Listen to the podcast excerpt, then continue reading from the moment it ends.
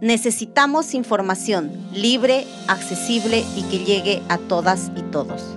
Para poder frenar el círculo de la violencia. Porque el conocimiento nos permite tomar decisiones. Para poder reclamar frente a la injusticia.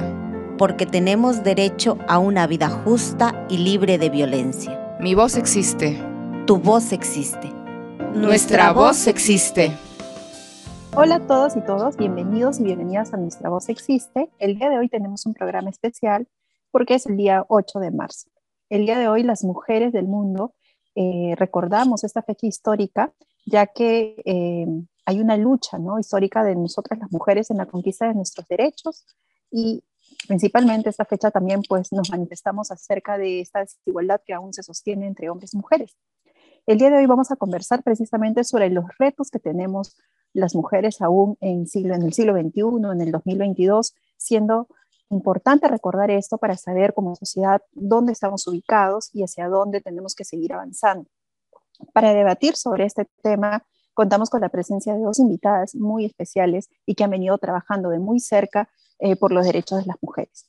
Ellas son Violeta Bermúdez, ella es abogada de la Universidad Nacional de San Marcos, magíster en Derecho Constitucional por la PUC fue presidenta del Consejo de Ministros y actualmente es docente de la Universidad Católica. También tenemos a Jenny Dador, ella es feminista, es abogada y fue directora del Programa Nacional para la Prevención y Erradicación de la Violencia contra las Mujeres e integrantes del Grupo Familiar Aurora del Ministerio de la Mujer y también fue directora de la ONG Movimiento Manuela Ramos. Actualmente es secretaria de la Coordinadora Nacional de Derechos Humanos. Muchas gracias y bienvenidas Jenny Violeta. Eh, bueno, cuando hablamos de la situación de las mujeres en el mundo, definitivamente nos interpela eh, porque aún eh, siendo la mitad de la población no tenemos igualdad de oportunidades ni condiciones para poder desarrollarnos en las diferentes dimensiones, ¿no? Pero contextualizando específicamente en el Perú, ¿cuál es la situación de las mujeres en el Perú en cuestión de derechos en el 2022? Bueno, yo creo que hay, o sea, hay, hay, como un hito y un punto de partida en el avance de los derechos de las mujeres, por lo menos en lo que concierne a nuestra generación, digamos, ¿no? Que es la Constitución de 1979, que te marca el reconocimiento de la igualdad entre los sexos, y de allí significó un conjunto de cambios, ¿no? En todo lo que tiene que ver con la normativa, los derechos civiles, la posibilidad de ya no tener que utilizar obligatoriamente el apellido del marido seguido al de una, la libertad sexual dentro del matrimonio, etcétera. Pero todos esos son cambios formales que están súper buenos, ¿no? Pero la realidad, como tú bien señalas, este, Carmen Sara, nos, sigue interpelando porque las brechas de género se mantienen, ¿no? Se mantienen brechas de género en el ingreso salarial, o sea, la diferencia entre lo que nosotros ganamos las mujeres y lo que gana un varón haciendo la misma función. Hay brechas en cuanto al porcentaje de mujeres que tienen ingresos propios y aquellas que no los tienen, en la participación política, luego somos nosotras que nos concentramos en las víctimas de violencia, en fin. Entonces, mucho avance en el papel y no tanto en la realidad, ¿no?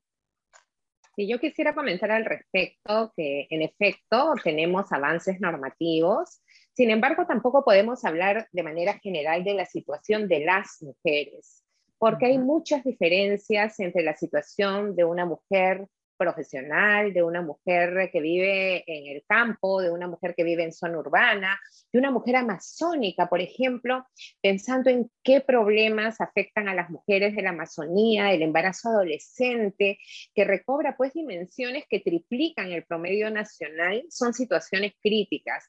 En consecuencia, eh, coincidiendo con Jenny, que, en que Hemos avanzado normativamente, los desafíos de lograr una igualdad real todavía siguen vigentes y me parece por eso súper oportuno que en este 8 de marzo se recuerde qué temas, qué eh, problemas críticos que afectan a muchas mujeres de nuestro país todavía están pendientes de atender. Y respecto a las responsabilidades compartidas, eh, en, en, este aspecto, eh, aún persiste esto, este tema de que las mujeres, por ejemplo, estamos combinadas a, estos roles reproductivos más que productivos. ¿Qué, ¿Cuáles son sus perspectivas respecto a este, este aspecto?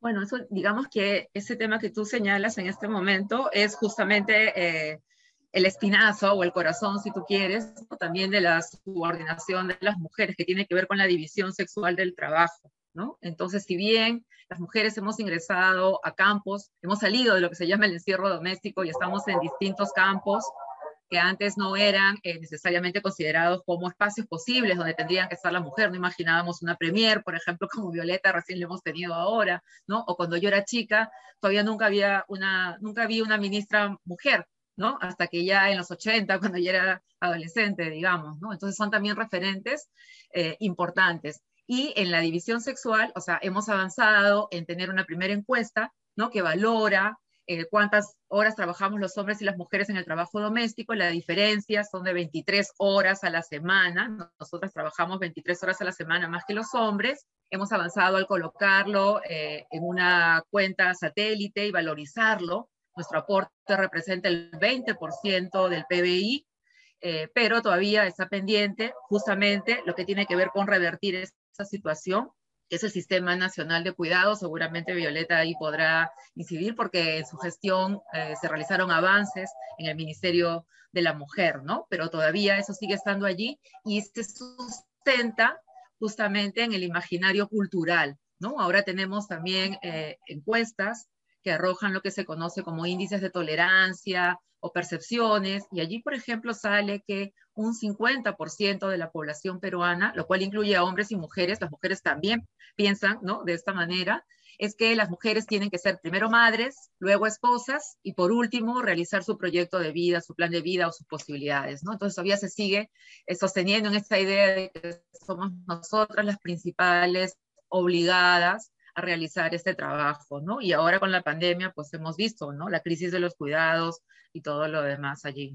Sí, yo quisiera más bien enfocarme en la participación política de las mujeres para reafirmar que siempre las mujeres hemos querido participar en política. Lo que sucede es que no se nos reconoció la condición de ciudadanas sino hasta 1955. Pero siempre a lo largo de la historia del Perú y del mundo, las mujeres hemos querido aportar en las decisiones públicas, hemos querido aportar en fortalecer nuestras sociedades, en fortalecer nuestra democracia y lamentablemente los partidos políticos no nos han dado el espacio necesario, nunca. Cuando lo han hecho, lo han hecho porque había una ley que los obligaba. Primero la ley de cuotas desde 1997 y desde el año pasado la ley de paridad y alternancia, que ha sido realmente un logro muy importante promovido desde las organizaciones de mujeres, especialmente desde el colectivo Somos la mitad, queremos paridad sin acoso, y esto creo que hay que reconocerlo. Desde las organizaciones feministas se impulsó una agenda para la igualdad política de las mujeres. No obstante ello, en las últimas elecciones, si bien se ha incrementado significativamente y estamos en más del 37%, por ejemplo, de representación parlamentaria, Nunca habíamos pasado la barrera del 30%. Eh, cuando se hace el análisis de la postulación de las mujeres al Congreso vigente, la mayoría de organizaciones políticas organizó su lista encabezada por hombres, ¿no? Entonces esto también hace que en la práctica el resultado no sea un resultado parejo. Tenemos ahora el desafío de las elecciones regionales y locales, donde por primera vez se va a aplicar la paridad, la alternancia, además una paridad horizontal, vamos a ver cuánto, cuánto respetan los partidos políticos, no solamente las normas, sino cuánto promueven los, los liderazgos femeninos. De acuerdo a las cifras del registro de organizaciones políticas, un 48% de militancia partidaria está constituido por mujeres, o sea que ya no pueden decir que no hay mujeres, hay muchas mujeres. Y en el Ejecutivo, ni qué decirlo, desde que ingresó el gobierno actual, se ha caracterizado por hacernos absolutamente invisibles. El primer gabinete tuvo dos mujeres, el segundo gabinete tuvo cuatro, el tercero volvió a las dos y ahora estamos en el cuarto gabinete solo con dos mujeres. Esto no puede seguir, me parece que vamos a tener que impulsar una ley de paridad en el Ejecutivo, porque si no lo hacen con una convicción de igualdad, lo tendrán que hacer cumpliendo una ley que es mandatoria. Me parece muy, muy acertado lo que mencionan, ¿no? Acerca de eh, que no existe, aún no está reglamentado o implementado este sistema nacional de cuidados que mencionaba Jenny, que me parece súper importante porque es como que la base en la cual eh, se sustenta el sistema, ¿no? Que es ese trabajo no pagado, ese trabajo gratuito que realizamos las mujeres en los cuidados domésticos, por ejemplo, ¿no? Y por otro lado, también lo que mencionas, Violeta, acerca de esta de este doble sistema, ¿no? Porque si bien existe un sistema legal, normativo que, que implica este tema de la paridad eh, y alternancia, y está reglamentado, como se dice, está en el papel, pero en este otro sistema, que es el sistema social, eh, no se lleva a cabo, ¿no? Hay un 48%, como mencionas, de militancia partidaria de mujeres y sin embargo no existen eh, esta visibilización o estos cargos en poderes o representativos eh, que tengan el rostro de, ¿no? de las mujeres y en su amplia diversidad, por supuesto. y yéndonos por, por otros temas respecto a los casos de violencia de género. ¿Ustedes qué percepción tienen sobre esta problemática eh, en estos últimos años? Mira, el problema de la violencia hacia las mujeres, de la violencia de género en el país, o sea, si bien es cierto que cobra mucha visibilidad en los últimos años, yo creo que ya pasamos el momento donde se decía, no, es una falsa percepción de que ha aumentado, porque en realidad lo que ha aumentado es la denuncia, ¿no? Porque durante muchos años las organizaciones de mujeres, los colectivos feministas, trabajaron justamente incidiendo, ¿no? Y promocionando con las mujeres, denuncia, no toleres, etcétera, ¿no? Y después de Ni Una Menos y todas estas marchas, entonces se dice, no, este, estamos recién sincerando las cifras, pero en realidad ya no estamos sincerando cifras, ¿no? Estamos yendo más allá y más bien cuando miramos las estadísticas, lo que estamos encontrando, mira, es un fenómeno curioso porque, por ejemplo, en lo que es violencia en relación de pareja, ya tú vas a encontrar que año a año, digamos estadísticamente a nivel nacional, baja un punto. ¿Ya? La prevalencia de esa violencia. Sin embargo, lo que se está incrementando es lo que estaba a la base, que eran las formas más cruentas de violencia. Es decir, lo que se incrementa son las modalidades más burdas, acuchillamiento, y te quemo, te, quiero las piernas, eh, ¿ya? Ya no, es ya no es solamente, entre comillas, la cachetada, esas formas leves de violencia son las que están disminuyendo, pero se incrementan, ¿no? Las más extremas, y esos son justamente los casos previos al feminicidio, ¿no? Y es donde tendríamos que tener la posibilidad de actuar. Y la otra eh, situación crítica en el país es la que tiene que ver con la violencia sexual. O sea, muchos se incomodaron cuando dos congresistas, Marisa Glave e Indira Wilka, señalaron que este prácticamente era un país de violadores.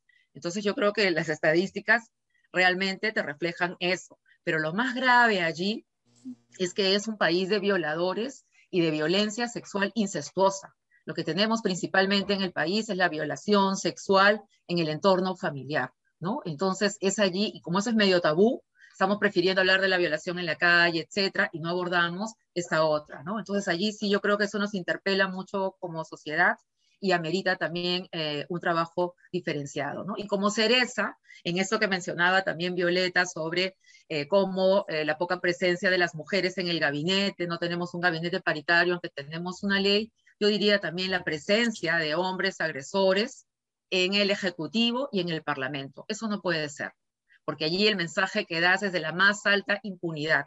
Y es que tú puedes, las mujeres son violables, tocables, abusables, y no te pasa nada. Al contrario, el sistema es, te prueba, ¿no? Te, perdón, te, te premia, te coloca, ¿no? Te coloca ahí arriba. Eso de ninguna manera podría ser. Y si bien en el país a seis de cada diez mujeres nos va a tocar violencia en algún momento, eso quiere decir que seis de cada diez hombres son los agresores, ¿no? Entonces, bueno, las autoridades tendrían que elegirse dentro del 40% que no pega, ¿no? Sería como mínimo. Sí, precisamente esto que destaca Jenny es de algún modo este una expresión de esta tolerancia tan alta que existe en nuestra sociedad eh, en relación a la violencia de género, especialmente en las relaciones familiares, ¿no? Y esto es algo sobre lo cual el Estado desde hace ya varias décadas y también impulsado desde que las mujeres ingresan a política, es que plantean primero la ley 26260 en el año 93 para la protección, originalmente era de las mujeres frente a la violencia familiar y acabó como una ley de protección de, la, o sea, de los actos de violencia en la familia. Y ahora la, ley vigente, la 30364, que es una ley de prevención, ¿no? Sanción y erradicación de la violencia contra la mujer y los integrantes del grupo familiar. Sin embargo, la inversión pública ha estado básicamente focalizada en lo que significa la sanción, con un alto grado de ineficacia, porque como bien señala Jenny, al final, ¿cuántas personas que han sido denunciadas por violencia están terminando siendo, entre comillas, premiadas políticamente con un cargo público, ¿no? Y eso, imagínense, pasa en estos personajes conocidos.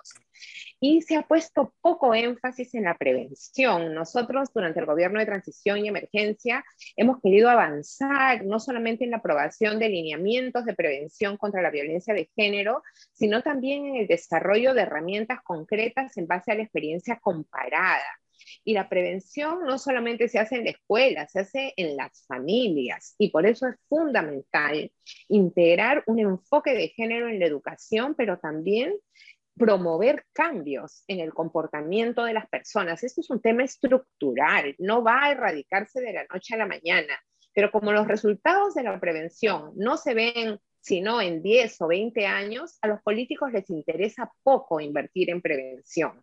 Por eso pienso que desde el movimiento de mujeres, un tema de agenda crítico es incidir en la prevención de la violencia de género. Y la mejor forma de prevenir en la violencia en relación a la violencia de género es invertir en igualdad. Si hombres y mujeres somos educados, criados en igualdad, vamos a estar en similares situaciones de ejercicio de nuestros derechos no va a haber un abusador y una abusada, vamos a estar en igualdad de condiciones y vamos a progresivamente a evitar estas situaciones de abuso de poder y de discriminación que se produce mayoritariamente de los hombres en contra de las mujeres. Muchas gracias. Jenny y Violeta por esta información ¿no? y sus perspectivas que nos han compartido hasta el momento. En esta parte del programa haremos una pequeña pausa para que luego regresemos con precisamente de lo que nos hablabas un poco, Violeta, que eh, la agenda, ¿no? Eh, la agenda feminista o la agenda de mujeres eh, y qué temas se deben priorizar, priorizar perdón, dentro de esta agenda y también sobre el rol que van a cumplir los gobiernos en esto de la erradicación de la violencia basada en género.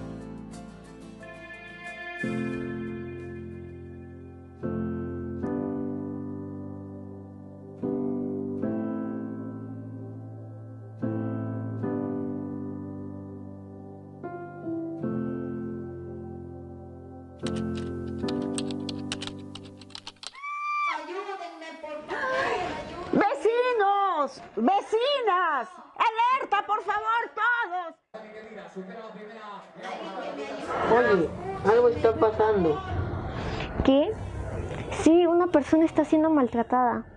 Basta, no podemos permitir la violencia. No seamos cómplices, apostemos por una sociedad libre de violencia. Aquí estamos para atender tu denuncia. porque nuestra voz existe. Para cuidarnos en el barrio. Para, crecer, sin miedo. Para detener el círculo de violencia. Para acompañarte en el proceso. Para asesorarte sobre tus derechos. Es necesario articular todos los esfuerzos. Tejiendo redes, sumamos para prevenir la violencia.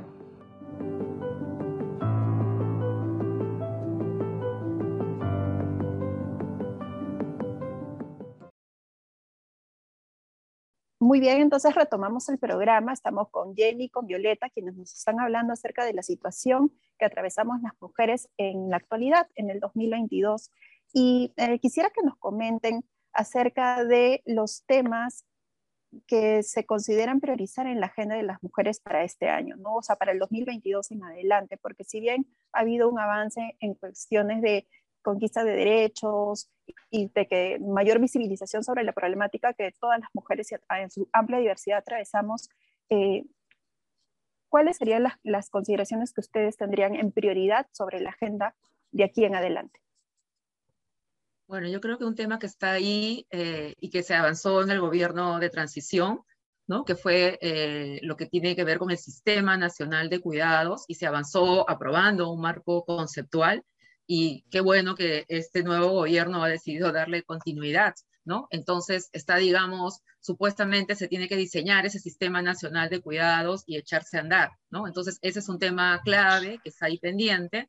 Y luego también complementariamente a este hay un proyecto eh, de ley en el Ejecutivo en este momento que tiene que ver con los servicios de cuidado infantil y están orientados a establecimientos laborales y establecimientos de, para estudiantes, ¿no? Lo cual también es un avance porque nosotros hemos estado en la lógica anterior que el tema del cuidado estaba vinculado más vale a un derecho laboral, ¿no? Que era que la persona que trabaja tenía derecho a tener un lugar donde cuidar sus hijos. Entonces, este nuevo, esta propuesta del Sistema Nacional de Cuidados también cambia eso, ¿no? Da un giro porque lo que está, coloca el derecho como un, eh, perdón, el cuidado como un derecho. Entonces ya no es para las mujeres que trabajan, es el derecho que tiene la persona que necesita el cuidado, sea niño, sea adulto mayor, etc. Y eso significa que quienes cuidan también tienen que hacerlo en condiciones adecuadas, remuneradamente, reconocidamente, etc. Entonces es cambiar el foco y eso también es importante, pero esta propuesta de servicios de cuidado infantil igual es un avance porque hoy en día prácticamente es poquísima la oferta que existe eh, y es mayoritariamente privada en ese sentido, o lo que es una más, pero que está dirigido no tanto en general a todos los niños y niñas que necesiten cuidado, sino que está dirigida a la niñez en situación de pobreza o pobreza extrema, pero el cuidado lo necesitamos todos, no solo los que estamos, ¿no? Ya luego cómo nos hacemos los arreglos institucionales para que eso funcione, se gestione, es otra cosa, ¿no? Pero digamos que eso es eh, prioritario y también el proyecto de ley que se ha retomado eh, que lo, tiene, lo presentó la congresista Ruth Luque, que es un proyecto que hace años vienen impulsando las organizaciones eh, feministas, que es lo que tiene que ver con la despenalización del aborto en casos de violación. Eso se estuvo impulsando en los 80, eh, se quedó trunco, en el, en el 91 apareció como unos abortos atenuados, Luego, en los años posteriores, las organizaciones de mujeres lo han vuelto a levantar, han hecho ¿no? un trabajo con la ciudadanía y en realidad goza de reconocimiento, goza de legitimidad, goza de buena salud social, pero eh, los representantes en el Congreso, digamos, no le dan el pase, ¿no? Es lo que tiene que ver con la posibilidad de las mujeres para decidir sobre su cuerpo, su sexualidad, sus maternidades, ¿no? Sí, y complementariamente a esta agenda que podríamos decir es una agenda de género bien concreta que acaba de comentar Jenny, Creo que no podemos mantenernos al margen de lo que significa el fortalecimiento del sistema democrático. Creo que en los últimos, desde 2016, en realidad estamos viviendo periodos de absoluta inestabilidad política y a las mujeres ni a nadie de la sociedad nos conviene esta inestabilidad política.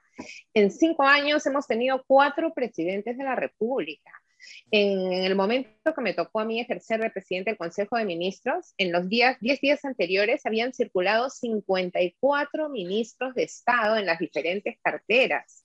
Esto no garantiza, o sea, de nada nos sirve aprobar el Sistema Nacional de Cuidados, aprobar servicios para las mujeres, aprobar, ampliar los presupuestos de cuna más o de los programas sociales si vamos a tener esta inestabilidad política sin un Estado que funcione de manera eh, que nos dé predictibilidad, con funcionarios, servidores y servidoras públicas competentes, con capacidades técnicas, con eh, conocimiento de la realidad social, definitivamente esto no va a funcionar. Podemos seguir ampliando nuestra lista de excelentes leyes, excelentes diseños de servicios, incluso los centros de emergencia mujer, por favor, cuando nosotros ingresamos, vimos que durante el periodo de emergencia, los centros de emergencia mujer en su mayoría habían estado cerrados. Y en ese momento la ministra Silvia Loli tuvo, la verdad, la visión y, y, la reacción inmediata de ponerlos a funcionar 24 por 7, porque la violencia no para, no paró en tiempos de pandemia, al contrario, se han dado situaciones de violencia sin ningún tipo de soporte institucional. Entonces yo diría que las mujeres debemos incluir en nuestra agenda, casi como el marco general para que todo esto funcione, la necesidad de que nuestras instituciones democráticas operen con arreglo a derecho y con personal idóneo que garantice un manejo con integridad, con transparencia y con eficacia de todos los servicios públicos. Totalmente de acuerdo con, con las dos eh, en todo lo que ha mencionado. ¿no? Es sumamente importante cada aspecto que han ido eh, comentando.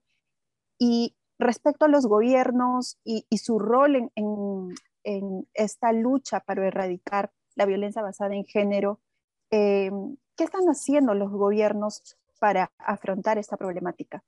Bueno, están haciendo desastres, pues, o sea, con eso, que yo, con eso que acaba de mencionar Violeta es cierto, o sea, uno puede plantear la agenda maravillosa y se pueden aprobar las leyes, pero si nada de esto está funcionando, si los ministros se cambian hoy día y mañana también, y con ellos se mueven todos los directores y todo, o sea, por eso digo, realmente están haciendo desastres, ¿no? O sea, y te quedan los presupuestos sin ejecutar cuando todos sabemos que los presupuestos que se asignan son insuficientes aún, ¿no?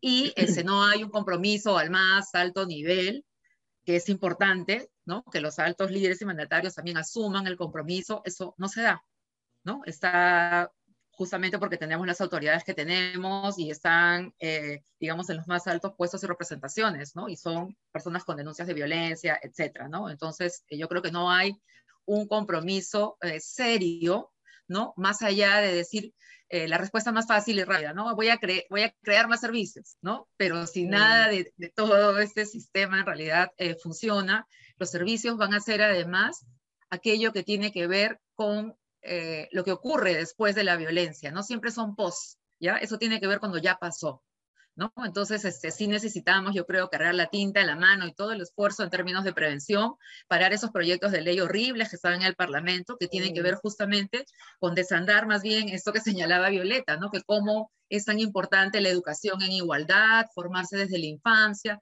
todo esto que pretende ser desmontado desde eh, el legislativo con los proyectos que hay, ¿no? Entonces, más bien en ir hacia adelante, ¿no? El gobierno, eh, en este caso el legislativo y también el ejecutivo con otras cosas, están yendo hacia atrás. Porque está bien, tenemos una ministra de la mujer que el día de hoy es feminista, nadie niega ni cuestiona su compromiso y estamos contentas para eso. Pero el Ministerio de la Mujer no opera en una isla, ¿no? Opera en un estado, en un aparato, que es todo un sistema. Sí, sí y yo diría que en realidad ya más o menos he reseñado qué está haciendo al menos este gobierno, pero creo que también eh, logramos algo las mujeres o muchas mujeres. En menos de 24 horas juntamos más de 1.500 firmas para que salga el gabinete Valer por el tema de violencia. Y logramos efectividad. Claro, se han quedado algunos ahí agresores, pero creo que no debemos dejar, dejar de lado este objetivo y es que ninguna persona que sea denunciada por violencia debe ocupar un cargo público. Ninguna.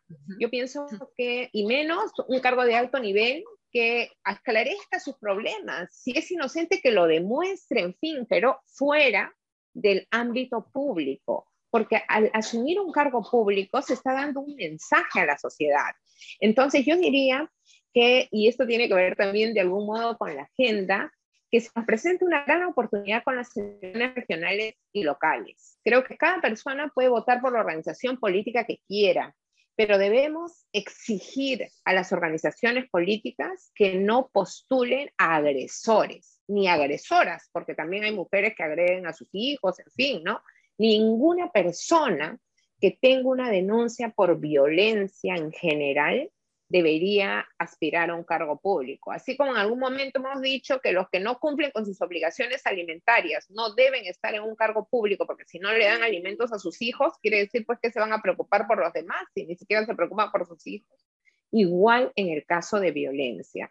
Creo que si no se saca, o sea, eso es más allá de la ley. Creo que también nosotros y nosotras, todas las personas como ciudadanos y ciudadanas, tenemos una responsabilidad, porque finalmente colocamos a las autoridades que finalmente nos acaban mostrando, ¿no? O demostrando un mensaje incorrecto a la sociedad. Entonces, no podemos tolerar ni la violencia ni la discriminación.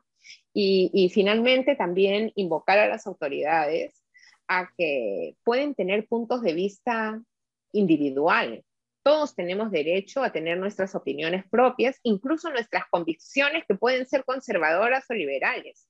Pero el Estado se gobierna con políticas públicas y en el Perú existen dos políticas públicas claves, la política de igualdad de género y la política de lucha contra la violencia de género. Correcto. Eh, y para finalizar eh, esa entrevista, Violeta y Jenny, nosotros como ciudadanos y ciudadanas, y con respecto a nuestro rol y de qué manera nosotros podemos contribuir con esta erradicación hacia la violencia que se ejerce contra las mujeres eh, y disminuir eh, de esta forma la violencia, eh, ¿qué podríamos hacer? Bueno, creo que Violeta acaba de mencionar una de las cosas ¿no? que podríamos hacer desde la ciudadanía, no, no tolerar ese tipo de designación de autoridades o personajes que estén involucrados en situaciones de violencia, y eso no es porque sea una cultura de la cancelación de la otra persona, sino que efectivamente que esclarezca sus denuncias, que arregle sus asuntos y que exponga la situación, ¿no? Como todos, que pase por el sistema de justicia.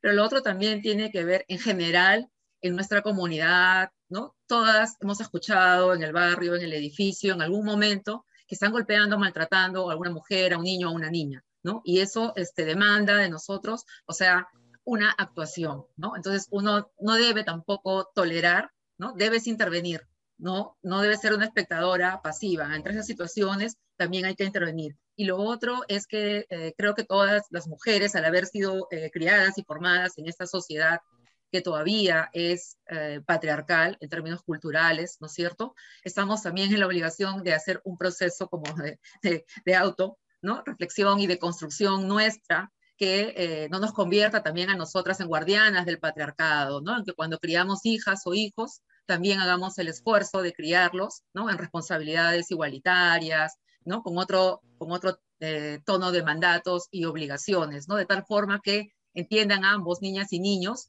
que lo que tienen son derechos y no privilegios, ¿no? donde las niñas tienen que atender y servir eh, a los varones. ¿no? Eso también me parece eh, importante. Bueno, y complementariamente, todas las personas somos partes de una familia. Todos tenemos un entorno familiar chiquito, grande, mediano, además del entorno de la sociedad sobre el cual hemos conversado en toda, esta, en toda esta entrevista. Creo que en nuestras familias debemos hablar del tema de desigualdad, discriminación, violencia. Como bien ha señalado Jenny, pero también como reportan muchos estudios, si nosotros no cambiamos la forma en que nos relacionamos los seres humanos, si no cambiamos incluso nuestros códigos de comunicación, si no utilizamos el diálogo como una herramienta para resolver problemas, en realidad vamos a crear un sinnúmero, un sinnúmero de servicios para seguir atendiendo a personas que fueron maltratadas. Y lo que queremos, yo creo que la buena noticia se va a dar el día en que las cifras caigan, en que los servicios se cierren, porque va a significar que la forma de relacionarnos entre los seres humanos es una forma democrática, respetuosa de derechos, que nos hemos educado en igualdad. Entonces creo que cada persona puede hacer un cambio. Quienes somos docentes, por ejemplo, yo enseño en la universidad, trato de inculcar también nuevos valores, hacer conscientes a los hombres y a las mujeres que existen formas de relacionarnos que pensamos que son naturales, porque siempre las hemos visto, pero no lo son que expresan una discriminación estructural en contra de las mujeres, en contra de las poblaciones que no encajan dentro de estos modelos de ser humano, ¿no? que tradicionalmente hemos construido. Entonces, cada uno y cada una de nosotras, ustedes a través de este programa, los medios de comunicación, al presentar noticias sobre mujeres eh, que han sido víctimas de violencia, no justificar, no hay nada que justifique la violencia. A veces sale un titular, la mataron por infiel. O sea, están justificando un crimen. No es posible, ¿no? Entonces creo que debemos, ser conscientes de que hay mensajes sutiles que van calando en la educación de todos los seres humanos para la reproducción de patrones de violencia. Todos podemos aportar a erradicarlos. Así es. Muchas gracias, Violeta y Jenny. Eh, por compartirnos sus perspectivas y sus aportes, ¿no? Con toda la trayectoria que ustedes tienen eh, en esta lucha, ¿no? Y por brindarnos esta mirada mucho más clara sobre cuál es la situación de las mujeres en la sociedad y hacia dónde apuntamos o hacia dónde debemos avanzar, por dónde está el camino con respecto a esta lucha que sostenemos, ¿no? Las mujeres en su amplia diversidad hacia la conquista de nuestros derechos. Eh, quisieran darnos un mensaje muy pequeñito para despedirse, por favor, de nuestro programa.